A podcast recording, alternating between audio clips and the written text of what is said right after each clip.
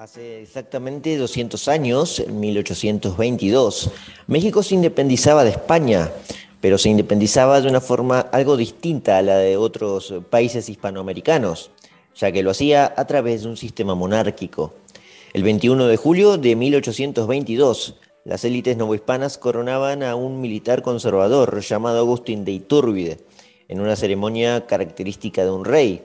La monarquía tenía su constitución y un plan económico específico, pero ese gobierno fue tan efímero que al año siguiente fue depuesto por otro militar. E Iturbide terminó exiliado en Inglaterra. Luego trató de volver a México y recuperar su poder, pero fue capturado y fusilado en 1824. Iturbide era un simple criollo que había nacido en la ciudad de Morelia, México, en el año 1783. Bueno, en realidad había nacido en lo que ese momento no era México, sino el virreinato de Nueva España.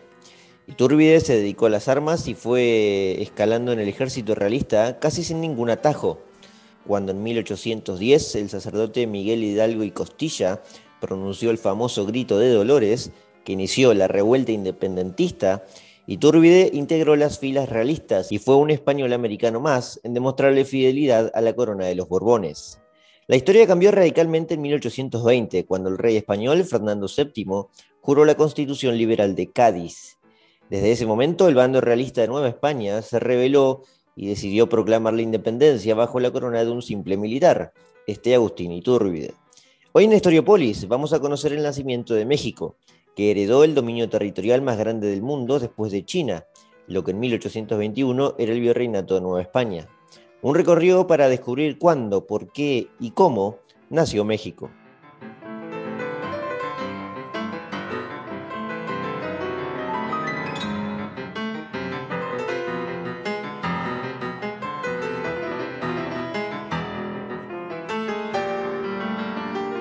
La independencia de México fue algo diferente a la de los demás países españoles, a la de los demás países hispanos, me refiero. El hecho de que su bautismo sea a través de una monarquía como lo fue y no de una república o un protectorado, lo distingue un poco de los demás. Y eso es una peculiaridad, porque encontrar un evento único en las independencias hispanoamericanas suele ser eh, un caso difícil, un caso de estudio, porque en general fue todo similar. El quiebre de América con España en todas las latitudes eh, de los tantos países que existen hoy tiene mucha similitud.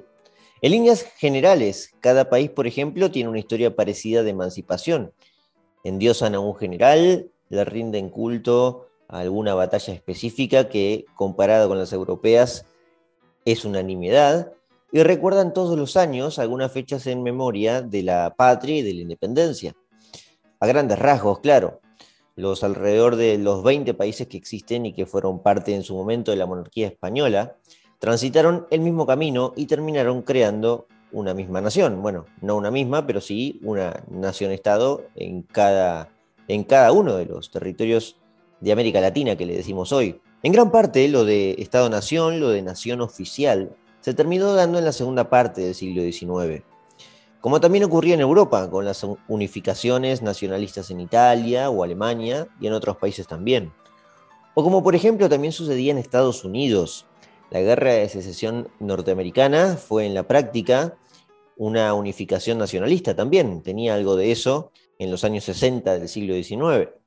Por eso es que Estados Unidos tiene como dos camadas de héroes, ¿no? Los primeros patriotas, cuando se rebelan contra Inglaterra, y los que consolidaron la Unión, ya en los años 60, en la guerra de secesión, y bueno, lograron centralizar el poder en Washington. Si seguimos los procesos de quiebre de, en los hispanos, en este caso, la regla es la misma. Hay un bando independentista que quiere romper con España y fundar una nueva entidad política. A su vez también aplicar más temprano que tarde reformas modernas que cambien también ciertas estructuras sociales. Y hay otro bando que pide mayor autonomía, libre comercio y algunas demandas más, pero sin romper por completo con España, con la madre patria a la que conservarían los usos y costumbres este bando, que sería un bando más conservador, el anterior sería más liberal.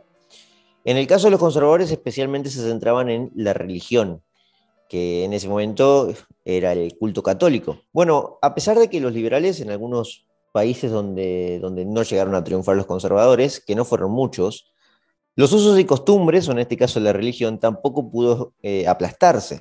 La religión en todas las repúblicas hispanoamericanas siguió y, sigue siendo el catolicismo en mayor o menor medida. Lo cierto es que había dos bandos bien marcados. En Argentina, por ejemplo, esto lo sabemos muy bien. Esto estaba representado, por ejemplo, en el, en el militar Cornelio Saavedra, en un ala militar más conservadora, cuando se produce la Revolución de Mayo, en 1810 en Argentina, en el famoso Cabildo Abierto. Y del otro lado estaba Mariano Moreno, un ala más liberal, y que por supuesto no era militar, Mariano Moreno era abogado. Esto también se, veía mucho, los que no se dedicaban por completo a las, armas, a las armas no eran tan conservadores, sino más liberales. Pero esto sucedió en varias latitudes también, este mismo quiebre entre un sector más liberal y otro más conservador, pero ambos unidos en que eh, pretendían llevar adelante una independencia. En Venezuela, por ejemplo, Francisco Miranda o Simón Bolívar son como la representación más liberal, y el militar José Antonio Páez, que, se va a revelar ya en la segunda, tercera década del siglo XIX, José Antonio Páez se va a revelar contra la Gran Colombia, vendría a representar el ala más conservadora, en este caso de la independencia venezolana. Con distintos vaivenes y a distintos ritmos, lo cierto es que todos llegaron al mismo puerto, la independencia de España. El hecho de, ir muy rápido también podía ser peligroso en aquel momento. Por ejemplo, en Venezuela, ya que lo mencionamos, declararon la independencia inmediatamente después de, expulsar al capitán general. Eh, Caracas, Venezuela, mejor dicho, era una capitanía general. Lo expulsaron en 1810 y después hicieron, armaron un congreso y declararon la independencia en 1811. Pero esto fue bastante ambicioso. Los realistas luego recuperaron el poder y restauraron la Capitanía General. Recién 10 eh, años después, en 1821, en la famosa batalla de Carabobo, los venezolanos expulsarían a las tropas realistas y ya consolidarían la Gran Colombia, que después igualmente iba a tener algunos problemas para sostenerse. En Paraguay, por ejemplo, todo fue más rápido la condición de, Paraguay, eh, tan aislada de los desembarcos, le jugó muy a favor. La independencia también la declararon en 1811 y nunca más la perdieron. Pero ya les digo, tenía esta posibilidad, esta ventaja de no tener salida al mar. Después eso se, convertiría más en una desventaja en la cuestión económica. Pero mm, en general, todos seguían declarando igualmente fidelidad a Fernando VII, el rey eh, de España, como único soberano. Eh, de hecho, esa declaración de independencia en 1811 de Paraguay le sigue declarando fidelidad a Fernando VII. Porque en ese momento, y, vale la pena mencionarlo, a pesar de que ya se sabe, ya lo saben quienes están escuchando, Fernando VII estaba preso. Estuvo preso de Napoleón desde el año 1808, en la invasión francesa a España por parte de las tropas de Napoleón Bonaparte. Fernando fue restituido después, ya en el trono español, tras la derrota de los franceses en Waterloo, ya en 1815. Fernando había vuelto a España como un rey conservador, porque ni bien llegó, anuló la constitución liberal que los españoles habían firmado en 1812, una constitución que habían redactado las Juntas Supremas liberales en Cádiz y que habían convalidado esa constitución en la ausencia del rey, para que vean que los bandos conservadores y liberales también se replicaban en la península. En concreto, volviendo a América, en todos los países, la división de independentistas era entre conservadores y liberales. En México, que ahora vamos a entrar, ocurría exactamente lo mismo. Un bando conservador representado por muchos que lucharon directamente a favor de los realistas y uno liberal, que en ningún momento llegó a triunfar ni a echar al virrey. Por eso México tiene algunas peculiaridades con las demás independencias. En ningún momento al virrey se lo pudo deponer porque las élites hispanas en el virreinato de Nueva España, esencialmente las fuerzas militares criollas, triunfaron en todas las batallas y eran fieles a España. decimos México, claro, pero la entidad política formal era un virreinato, y era el virreinato casi el más antiguo de todos, y también el más preciado por los españoles. Entre ahí eh, se andaban peleando entre Cuba y, España, pero Cuba se mantenía bajo el ala del virreinato de Nueva España. Ese virreinato había sido fundado ya hacía tiempo, tras la caída del imperio azteca en el primer cuarto del siglo XVI. Es decir, los españoles estaban allí al momento en que México declara la independencia, desde 1521, cuando se produce la conquista de Hernán Cortés y la deposición del imperio azteca. El virreinato se creó un tiempo después, recién en, la década siguiente, en 1535. Pero en general se puede decir que hacía 300 años estaban allí los españoles. O sea, cuando los españoles mexicanos expulsaron al último rey en 1821, habían pasado 300 años aproximadamente del dominio español. ¿A qué voy con todo esto? Costó que México se independizase, fue casi uno de los últimos lugares eh, en esa ola independentista que se había desatado a principios del siglo XIX. Y esto se explica porque los españoles eran americanos y los americanos eran españoles, para que se entienda. Y se sentían autónomos con independencia del virrey. El virrey podía ser enviado por el monarca desde Madrid, habitualmente lo era, es decir, era algún peninsular militar importante, pero toda la institución indiana, la institución jurídica y política, estaba integrada casi en su totalidad por criollos, y eran estas instituciones las que no solo limitaban al virrey, sino que lo vigilaban y hasta debían enjuiciarlo al dejar su cargo para verificar su trabajo, sí o sí, si había hecho bien las cosas y si, bueno, y que no hubiera caído en la maldita corrupción, también eso se vigilaba. Estos fueron llamados juicios de residencia y cumplían un rol muy estricto de contrapeso de poder. Todo esto igualmente está contado ¿eh? en un capítulo de Historiopolis, digo por si quieren saber más sobre la historia de los virreyes y de la institución virreinal en América.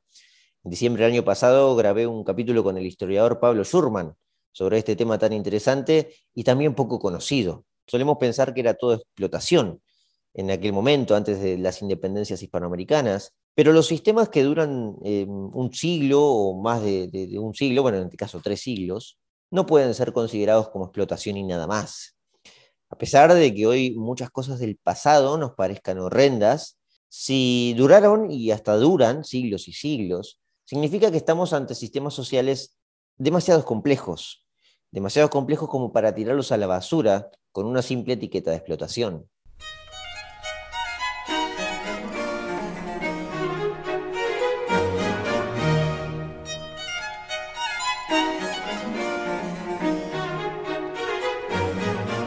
Bien, antes que me siga yendo por las ramas, vamos a volver a México y al tema que nos compete. Igualmente creo que vale la pena esto para el contexto, ¿eh? porque, bueno, solo así se, pueden entender los hechos.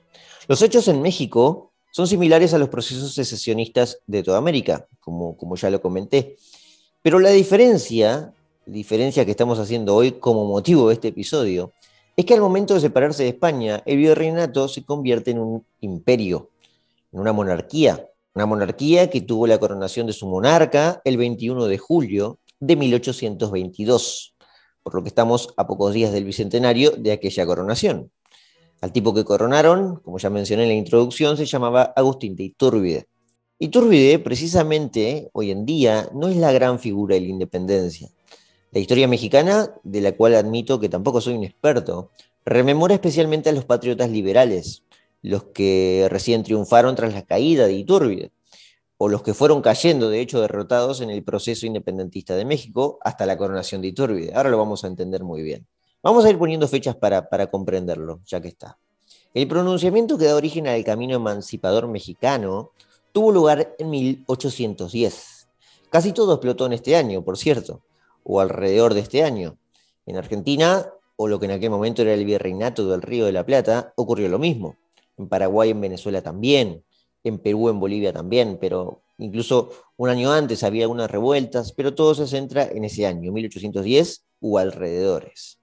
Los levantamientos antes de ese año no solían triunfar, pero en 1810 ya hacía dos años que el rey estaba preso de Napoleón. España en aquel momento era gobernada por los franceses, por el hermano de Napoleón, que se llamaba José. Napoleón no era lo mismo que en otros contextos conflictivos de Europa. ¿eh? Esta vez todo estaba familiarizado con un evento transversal que ya estaba 20 años vista retrospectivamente, que era la Revolución Francesa. Napoleón es quien encausa la revolución en forma de un imperio expansionista e invasor, pero con la idea de fondo de que llevaba un sistema nuevo en las venas, un sistema de gobierno nuevo. Menciono esto porque conflictos en Europa hubo siempre, pero fue en este momento en que se desataron los sentimientos independentistas y no antes. Bueno, esto está relacionado específicamente a la causa por la cual explotó Europa. Ese nuevo sistema de gobierno que traía Napoleón en las venas era una república. En cada territorio conquistado por los franceses dejaba un aroma republicano Napoleón. Ojo, no republicano como lo entendemos hoy, no de forma democrática republicana. De democracia en aquel momento no había absolutamente nada. Llevaba ánimos republicanos en forma de protectorados, protectorados transitorios o incluso de dictaduras personales, que en parte era lo que hacía Napoleón. O digamos lo mejor, no se sabía qué sistema quería Napoleón, pero sí se sabía a qué sistema se oponía, y se oponía a las monarquías hereditarias absolutistas del siglo anterior, del siglo XVIII. ¿A qué voy con esto? Esto era bastante nuevo para que entendamos. Vacíos de poder a lo largo de esos 300 años podían ocurrir, y ocurrieron. América fue afectada por muchos hechos, pero esta vez, como dije, había un componente nuevo, un componente de, que esto era revolucionario y que traía ánimos de revertir absolutamente todo el orden establecido. Y esto acarreaba en América ciertos temores.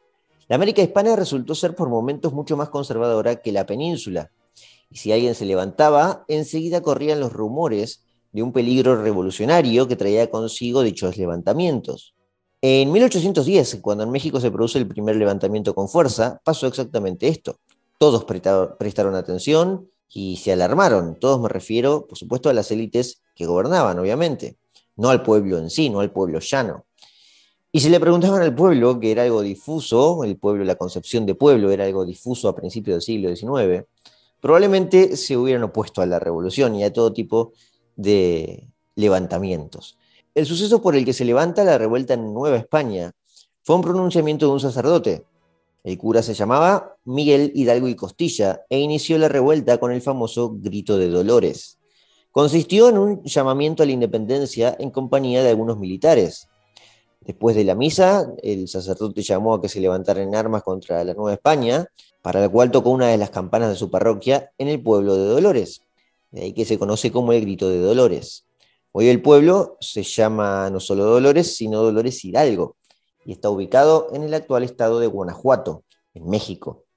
Ustedes dirán, ¿cómo que un sacerdote encabezó esto, una revuelta? No hay nada más revoltoso que un sacerdote. Bueno, eso es una aseveración algo peligrosa. Se puede comprender así, a, a simple vista, pero bueno, no solo peligrosa, es algo ingenua quizás.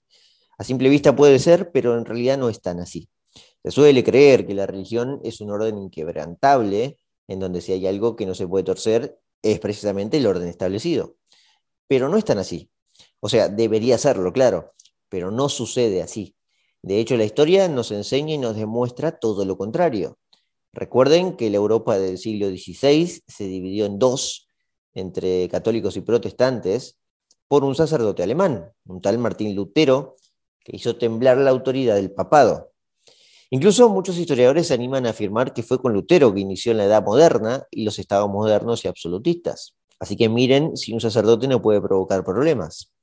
Y por cierto, tampoco era la primera vez que un monje devoto se levantaba ¿eh? contra el papado o contra el poder. La historia está llena de revueltas que inician con un sacerdote protestón. Bueno, ¿por qué no iba a ocurrir en entonces, eh, sabiendo esta parte de la historia, lo mismo en México? Un territorio muy católico que ya consagraba su historia a una virgen propia, la Virgen de Guadalupe, podía tener algún sacerdote revoltoso. Entonces sí, no es tan descabellado que todo haya iniciado con un sacerdote. Además, en el siglo XVIII muchos sacerdotes se sentían también ilustrados. El movimiento de la ilustración no solo fue antieclesiástico, sino que se diseminó también por las propias jerarquías de la Iglesia Católica. El grito de Dolores tuvo lugar exactamente el 17 de septiembre de 1810. El grito era replicado por los convocados, que al parecer tampoco eran muchos, pero decía algo así, el grito. Viva nuestra Madre Santísima de Guadalupe, viva Fernando VII y muera el mal gobierno. Otra vez, como habrán visto, seguían jurándole al rey, gritaban un viva Fernando VII. La petición era como una advertencia contra los que iban a gobernar en nombre de los franceses y no del legítimo rey. Todas las revueltas, como dije, tenían este lema, y todas las primeras juntas hispanas le juran lealtad al rey cautivo. Después la cosa fue cambiando, claro, y para evitar que aquellos insurgentes no tomaran el poder de Prepo, iniciaron, por supuesto, algunas batallas. Como verán, aquí la cosa se pone un poco más compleja, pero no tanto. Todos querían algo de independencia, algo de autonomía, pero juraban en nombre del rey. Es cierto que desde España se podía ver como una manera que todos eran revolucionarios, pero bueno, una revolución no es lo mismo cuando se levanta el nombre de la fe. En este caso se, levantaban en nombre de la Virgen. No era tanto una revolución francesa. La lucha era por poder, básicamente. Y las tropas realistas, las, las tropas novohispanas, que eran en realidad criollos, o sea, auténticos mexicanos, no querían arriesgarse con eso de echar al virrey y que quienes tomen el poder en realidad sean unos locos liberales. Liberales que, por supuesto, aunque juraran en nombre del rey, también querían avanzar con algunas reformas sociales ambiciosas. Esta era la visión conservadora, la visión conservadora del bando realista, me refiero, y era la mayoría en Nueva España y probablemente en toda América. La cuestión se definiría siempre por las armas. Otra cuestión similar en todo el continente, por cierto, que las armas determinaban la victoria. Quien tuviera el mayor contingente y también buenas estrategias y militares capacitados iba a vencer indefectiblemente. Y eran las élites criollas quienes tenían esta ventaja en México. Así fue que los insurgentes de Dolores fueron aplastados muy rápido. Y uno de los que integraban las filas de los militares realistas era justamente Agustín de Iturbide.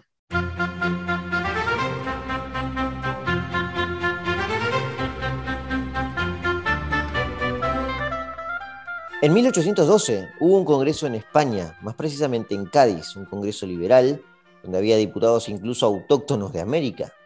Un congreso bastante democrático para la época, que se oponía a las guerras de Napoleón, pero que quería algo parecido al sistema que traía de Francia. Ese congreso aprobó una constitución, que fue la constitución, eh, bueno, la famosa constitución de Cádiz de 1812, que, que lo mencioné anteriormente. En esa constitución casi ni se hablaba de América, pero sí se prometía respetar ciertas demandas de los hispanos y las respectivas autonomías. El tema es que la constitución esa era muy avanzada para los conservadores, no solo de España, sino de América. Las élites criollas de Nueva España bajo ningún aspecto querían obedecer a una monarquía liberal, y mucho menos poner en riesgo las posesiones de los propietarios acaudalados de México. Este también era un tema importante. Nueva España no era un territorio cualquiera, había mucho por lo que luchar, había mucho por perder, digamos. No era un país, digamos, chiquito y pobre. Tenía un sistema económico bastante consolidado y era uno de los lugares más ricos del mundo. Así como lo escuchan. No había un control sobre todo el territorio del virreinato, eso es cierto, porque era una posición inmensa, pero sí había un sistema consolidado. El hecho de no poder ejercer tanto control sobre tanto territorio quizás ha sido parte del desarrollo que había encontrado el virreinato. Lo que era la capital tenía una amplia red de cloacas y un nivel de saneamiento difícil de encontrar en muchas capitales de Europa en ese momento. La capital, la Ciudad de México, por cierto, que era la capital del virreinato de Nueva España. El virreinato vivía de la extracción de metales preciosos, del oro y la plata. Y era un territorio tan inmenso que iba desde el norte actual del estado de Oregon, hoy Estados Unidos, hasta el sur de la actual Costa Rica. Es decir, perder México frente a una revolución del terror, como se podía ver desde el poder, o incluso ante el poder de algunos insurgentes, era perder toda una serie de riquezas y de beneficios económicos demasiado grandes para la época. Así que la constitución de Cádiz fue tomada como una locura para los hispanos, especialmente para los conservadores. Por supuesto, todo cambió en 1815, cuando ya restaurado Fernando VII y tras el Congreso de Viena y la restauración monárquica, España abolió aquella constitución. Es decir, Fernando volvió y de paso también demostró que era un rey conservador y no liberal, pero bueno, solo por, por unos años. Fernando no aceptaba nada de libertades o autonomías en América. Los conservadores de México estaban maravillados igualmente con esa decisión, no fue un problema para, para México. Eso, por cierto, no pasaba en otros territorios de Hispanoamérica. Algunos virreinatos o capitanías generales no estaban de acuerdo con esto. Los lugares donde los independentistas más liberales habían derrotado a los realistas vieron ese pronunciamiento de Fernando VII, esa abolición de la Constitución de Cádiz, con gran preocupación. Tal es el caso del Río de la Plata, donde se apuraron a firmar la independencia el año siguiente de que volviera Fernando VII, pero una independencia que fue firmada en la provincia de Tucumán, un poco en el vacío, fue una firma un poco en medio de un conflicto político interno garrafal entre las distintas provincias que se levantaban. Ojo, No es que no fue importante la declaración de independencia en el Río de la Plata, en Tucumán. De hecho, lo fue como forma de, legitimar la causa. Pero para los realistas de la península o para la resistencia conservadora, no les cambiaba demasiado el amperímetro. Es decir, Fernando VII había ordenado una expedición militar para aplicar las juntas en rebeldía. Y que unos criollos hayan publicado una declaración de independencia en una provincia encima alejada del poder capitalino, como era Tucumán, no le cambiaba mucho la estrategia. Además, en el caso argentino, muchos territorios ex españoles ya estaban independizados a su manera y no querían saber nada de participar en el Congreso de Tucumán, como lo era no solo Paraguay, como mencioné, sino la banda oriental, y todo el litoral argentino estaba levantado bajo el protectorado de un federalista llamado José Gervasio Artigas. En el norte, para volver a Nueva España, la restauración cerró con broche de oro el restablecimiento del orden, la restauración de Fernando VII, claro, porque los novohispanos estaban venciendo por completo a los rebeldes. Las revueltas fueron sofocadas por completo con el fusilamiento del líder de los insurgentes más liberales, un militar que había acompañado en aquel pronunciamiento a, Hidalgo en el Grito de Dolores, un militar llamado José María Morelos. Morelos fue ejecutado el 22 de diciembre de 1815. Había sido juzgado por la Inquisición encima, y aunque se había arrepentido y delatado a todos sus compañeros, Morelos no tuvo oportunidad. Los novipanos no tuvieron piedad, lo condenaron a muerte. Quien salía fortalecido era el virrey, que como dije, nunca había dejado Nueva España. Se llamaba Félix María Calleja. Había salido fortalecido en su autoridad y ratificado como el único poder. También representante, obviamente, de la monarquía ahora conservadora de los Borbones. Calleja tuvo un gran papel desarticulando la insurgencia, era, era un líder militar prestigioso. Los virreyes, como dije, nunca corrieron peligro. A todo esto, el que seguía escalando en las filas militares, en las filas militares realistas y por lo tanto conservadoras, era Agustín Iturbide, y que se estaba preparando para dar un salto gigante hacia el poder novohispano.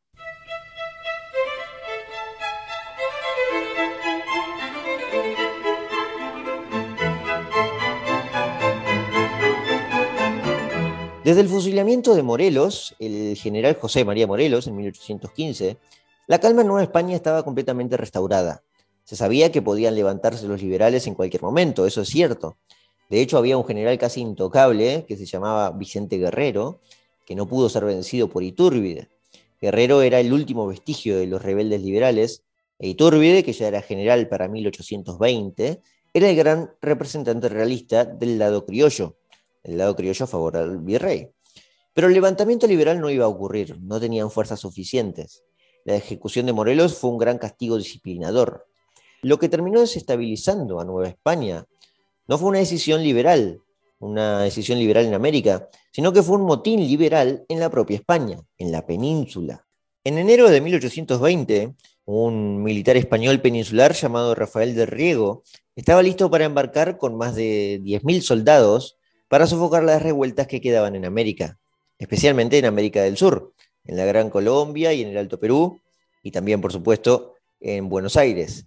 Pero Del Riego tenía otros planes, ya que no solo nunca partió, sino que se amotinó contra Fernando VII. Fue el famoso pronunciamiento del Riego, el 1 de enero de 1820. La proclama era obligar al rey a firmar la constitución de 1812. Todavía en España se acordaban de ese documento.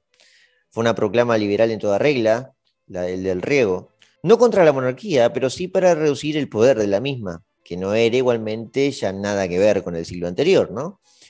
Riego contaba con mayoría militar y se ganó un gran prestigio al, hacer, bueno, al rebelarse. Y para no entrar en conflictos, Fernando VII, que se vio aparentemente arrinconado, terminó convalidando la proclama. Casi como que se asustó el rey y terminó cediendo. Este Rafael del Riego básicamente obligó a, Fernando a firmar la Constitución de 1812, en esa obsesión que ya mostraban los liberales de que haya un documento firmado que le ponga límites al rey. Pero bueno, eh, o sea, es correcto, pero históricamente había otros límites también para ponerle al rey. Lo que pasa es que en la Constitución era algo bastante nuevo y bueno, todo el mundo quiere algo nuevo, más en esa época. Aprobar esa Constitución abrió un abanico de acontecimientos que Fernando VII a primera vista no supo ver. Primero que abrió el trienio liberal eh, en España. entre 1820 y 1823, un periodo liberal donde España ponía en aprietos al rey y en gran parte lo controlaba. Los liberales me refiero, que se hacían cargo de los asuntos de gobierno. Luego se activaría así el Congreso de Viena y volvería a derrocar al gobierno liberal, bueno, en 1823. Y Fernando VII iba a volver a anular la constitución de 1812. Además, Rafael del Riego terminó siendo ejecutado tras, em, tras la anulación de esa constitución. Terminó muriendo ahorcado. También fue como forma de, castigo disciplinador. Pero cuando se abolió la constitución de 1823 en España, ya era demasiado tarde.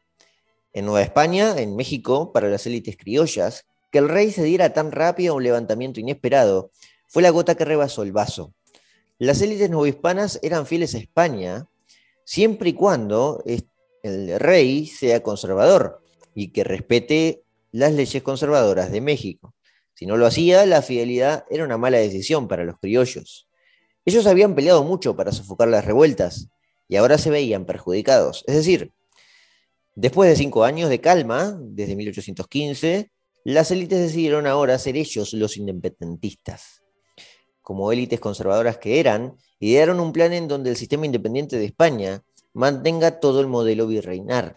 Y no había mejor forma que conservar el modelo virreinal que fundando una monarquía hereditaria de corte conservadora. Fue en este momento que los conservadores se unieron ahora con los liberales, ya que ahora estaban aliados en un mismo objetivo. En febrero de 1821, quien se encargó de hacer las paces con los rebeldes fue el propio general, el capitán Agustín Iturbide, quien ya no fue a buscar a Vicente Herrero, aquel insurgente liberal, para enfrentarse, sino para aliarse. La unión formal se hizo carne en el abrazo de Acatempán. Así es como pasó la historia, abrazo de Acatempán, y es recordado actualmente como punto de inflexión en México. Por supuesto, aquel acto hace alusión al abrazo fraternal entre Iturbide y Guerrero.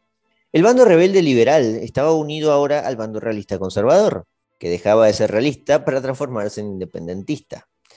Frente a esto, España nada podía hacer. El virrey en 1821 ya no era Calleja, aquel militar prestigioso, sino que era José Ruiz de Apodaca, quien fue depuesto en junio, en junio del año 21, por un motín interno y fue expulsado de España. Desde España se mandó un nuevo virrey, un tipo llamado Juan O'Donoghue, quien no solo eh, era un virrey, sino que era una especie de diplomático para negociar una salida amistosa sin romper con la metrópoli. Recuerden que en España Fernando VII era una especie de títere de los liberales, y los liberales no estaban tan en desacuerdo con ciertas autonomías para las provincias americanas. Los rebeldes, que ya tenían una estrategia bien establecida, ya no solo para independizarse, sino para gobernar posteriormente, negaron bajo cualquier término ser parte de una monarquía liberal. Y como contaban con mayores fuerzas, llegaron a un acuerdo con O'Donoghue, un acuerdo pacífico en donde España debía retirarse simplemente. Y así ocurrió, porque O'Donoghue no tenía las fuerzas. y Turbide y Guerrero tenían una estrategia propia. Además, habían diagramado un programa llamado Plan de Iguala, un plan en el que ambos bandos se unían para formar un ejército especial, el ejército trigarante. Siempre en caso de entrar en combate, pero claro, combate nunca hubo. O'Donoghue se dio y en la entrada del ejército trigarante en la Ciudad de México se consumó la independencia. Fue exactamente el día 27 de septiembre de 1821 y es esta fecha en que los mexicanos celebran todos los años en México. Allí e, es ese día, 27 de septiembre, que se celebra la independencia.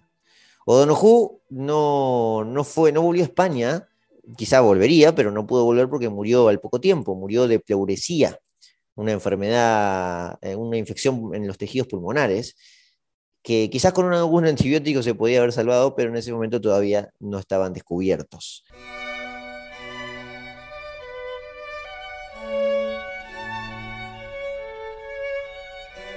Entonces, ¿quién gobernaba ahora México? Bueno, el acuerdo, el acuerdo al que habían llegado, fue que tenía que gobernar una monarquía. Eso de una república era muy liberal y no se concebía como válido ni como forma de autoridad. Las élites tenían bien en claro al hombre para encarar ese proceso. Era el propio Agustín de Iturbide. Iturbide presidió una regencia corta, una especie de autoridad transitoria, que creó el primer gobierno provisional mexicano. La idea era coronar a algún infante europeo, tal como se había intentado en tantos territorios hispanos. Fue incluso en el Río de la Plata donde se intentó. Y si no recuerdan mal, el episodio pasado, el de la semana pasada, el episodio de Historiopolis, fue cuando, bueno, eh, repasamos esos postulantes a reinar en el Río de la Plata. Lo cierto es que eh, no encontraron a nadie en México, a nadie, a ningún infante europeo para reinar en una provincia española secesionista. Así que el año siguiente, en mayo de 1822, Iturbide fue proclamado emperador en las calles de la capital. Las élites dijeron, bueno, no podemos esperar más, queremos una monarquía y si no se puede un infante europeo, habrá un eh, militar criollo que pasará a ser rey. Había un Congreso ya formado, que había aprobado una constitución conservadora, obviamente, y que decidió finalmente crear una monarquía. Tenían, al fin y al cabo, a una persona idónea, era Iturbide, un conservador, católico, jefe de armas, y también es cierto que era fácil de controlar, porque el poder seguía estando en los grandes propietarios. El 19 de mayo de 1822, el Congreso mexicano lo eligió formalmente para jurar su investidura, ya que no era cualquier cosa esto. Estamos hablando de un monarca y como tal tenía que tener su prestigio, la herencia de un hijo varón para continuar el sistema, y lo que no podía faltar obviamente era la coronación. El 21 de julio tuvo lugar la coronación, el 21 de julio de 1822, en una gran ceremonia. Agustín de Iturbide, consagrado como un monarca constitucional, dio origen entonces al primer imperio mexicano, poseedor de un territorio, como ya mencioné, de proporciones enormes. Y como tal, también difícil de controlar. México fue entonces el primer y único país hispano que no solo lo intentó, sino que se independizó bajo una monarquía criolla en manos de un jefe militar conservador. El hecho de que haya sido así su independencia demuestra quizás su carácter conservador y probablemente amerite otro tipo de análisis de las independencias hispanoamericanas, pero por supuesto ya en otro capítulo de Historiopolis. Dudo mucho que igualmente la nación mexicana conmemore demasiado este hecho. Estamos cumpliendo el bicentenario, los mexicanos están celebrando el bicentenario, 200 años de aquel acontecimiento tan peculiar de una coronación. Lo cierto es que, a pesar de conservador y monárquico, el proyecto no prosperó en absoluto. Al año siguiente, un militar opositor, un militar republicano, vio como demasiado absolutista eso de una monarquía, a pesar de que ésta tenía su constitución igualmente. ¿eh? En 1823 se levantó este militar que se llamaba Antonio López de Santa Ana y terminó poniendo en aprietos a Iturbide. López de Santa Ana tenía muchas más fuerzas de la que se pensaba. Además, en ese momento, todo lo que es actualmente Centroamérica estaba a punto de secesionarse de este nuevo imperio, de la monarquía de Iturbide. Y esto también sembró un antecedente de debilidad para Iturbide. Sabedor de que este levantamiento republicano de Santa Ana iba a vencer de todas formas, Iturbide no tuvo más remedio que abdicar. Y para colmo terminó huyendo porque estaba en peligro su vida decidió escapar hacia Europa, especialmente a Inglaterra, donde residió los siguientes meses. Abdicó exactamente el 19 de marzo de 1823. Su poder duró apenas dos años, como verán, pero si contamos desde su coronación, en realidad Iturbide duró apenas nueve meses. Santa Ana fundó la primera República Federal Mexicana y aprobó que Iturbide nunca jamás vuelva a pisar México. Pero claro, Iturbide se sintió muy ofendido desde Inglaterra y un poco nostálgico, había tenido semejante prestigio, semejante poder que, se alumbraba en una corona, y no podía soportar que se haya evaporado tan rápido. Así que el año siguiente decidió regresar. Desembarcó en el 14 de julio, para ser exacto, de 1824, con ánimos de encontrar, eh, bueno, apoyos para su causa. Pero todo fue un auténtico desastre. Días atrás, no solo se había decretado la captura de Iturbide si regresaba, sino que se había firmado ya su propia ejecución. Y fue exactamente lo que ocurrió. A los dos días de desembarcar fue capturado y tres días después terminó siendo ejecutado. Sí, el propio Iturbide. Lo, fusilaron exactamente el 19 de julio de 1824, cinco días después de que había desembarcado. Los restos de Iturbide fueron recuperados ya en 1838, recuperados por decisión del presidente Anastasio Bustamante, uno de los tantos presidentes republicanos de México que no durarían más que uno o dos años en el poder, en la convulsión política que se iba a desatar después en México, la convulsión republicana. El cuerpo de Iturbide fue inhumado, inhumado con honores de patriota, ¿eh? en, la capilla, en la capilla de San Felipe de Jesús, en la Catedral Metropolitana actual de la Ciudad de México. Restos donde aún hoy permanecen ¿eh? y están exhibidos en una urna de cristal en la misma catedral. Así fue entonces que nació México. Nació bajo una monarquía constitucional que aún con todo no pudo evitar un final demasiado trágico para el monarca.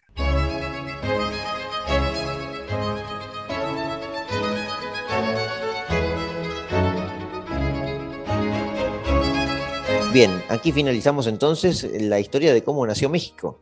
Lo hice de la forma más reducida posible y de una vista vuelo de pájaro. Es cierto que no profundicé demasiado y me dediqué más al contexto y a la particularidad de que México se haya independizado a través de una monarquía.